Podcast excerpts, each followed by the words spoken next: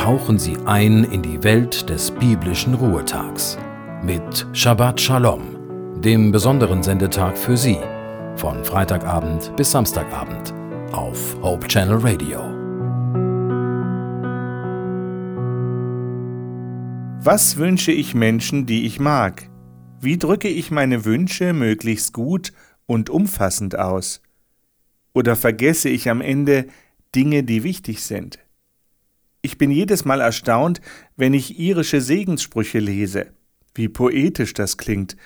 Doch nicht nur der Klang der Sprache ist schön, auch die verwendeten Bilder treffen ins Herz. Irische Segenswünsche sind oft so perfekt formuliert, dass kein Bereich des Lebens ausgenommen oder vergessen zu sein scheint. Meistens ist der Urheber dieser Segenswünsche unbekannt. Und ich stelle mir dann vor, wie muss der Verfasser dieser Zeilen gelebt haben?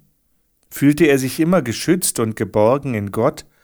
Oder hat er sich gerade allein gelassen von Gott und der Welt gefühlt, weil er gerade die Nähe Gottes immer wieder betont? War der Verfasser oder die Verfasserin ein alter oder ein junger Mensch?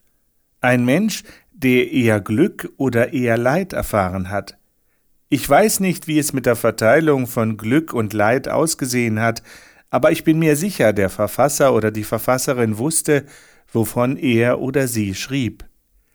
Der irische Segenswunsch, den ich für sie ausgesucht habe, lautet Mein Wunsch für dich. Deine Gaben sollen wachsen mit den Jahren. Gott hat sie dir geschenkt.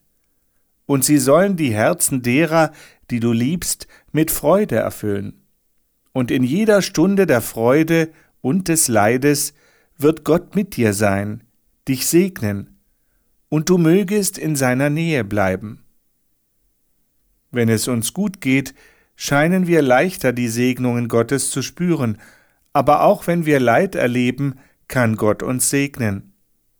Und in jeder Stunde der Freude und des Leides wird Gott mit dir sein, dich segnen, und du mögest in seiner Nähe bleiben. Ich wünsche Ihnen, dass sie gerade an dem beginnenden Sabbat Gottes Segen und Nähe erleben können. Alles Liebe wünscht Ihnen Ihr Joachim Lippert.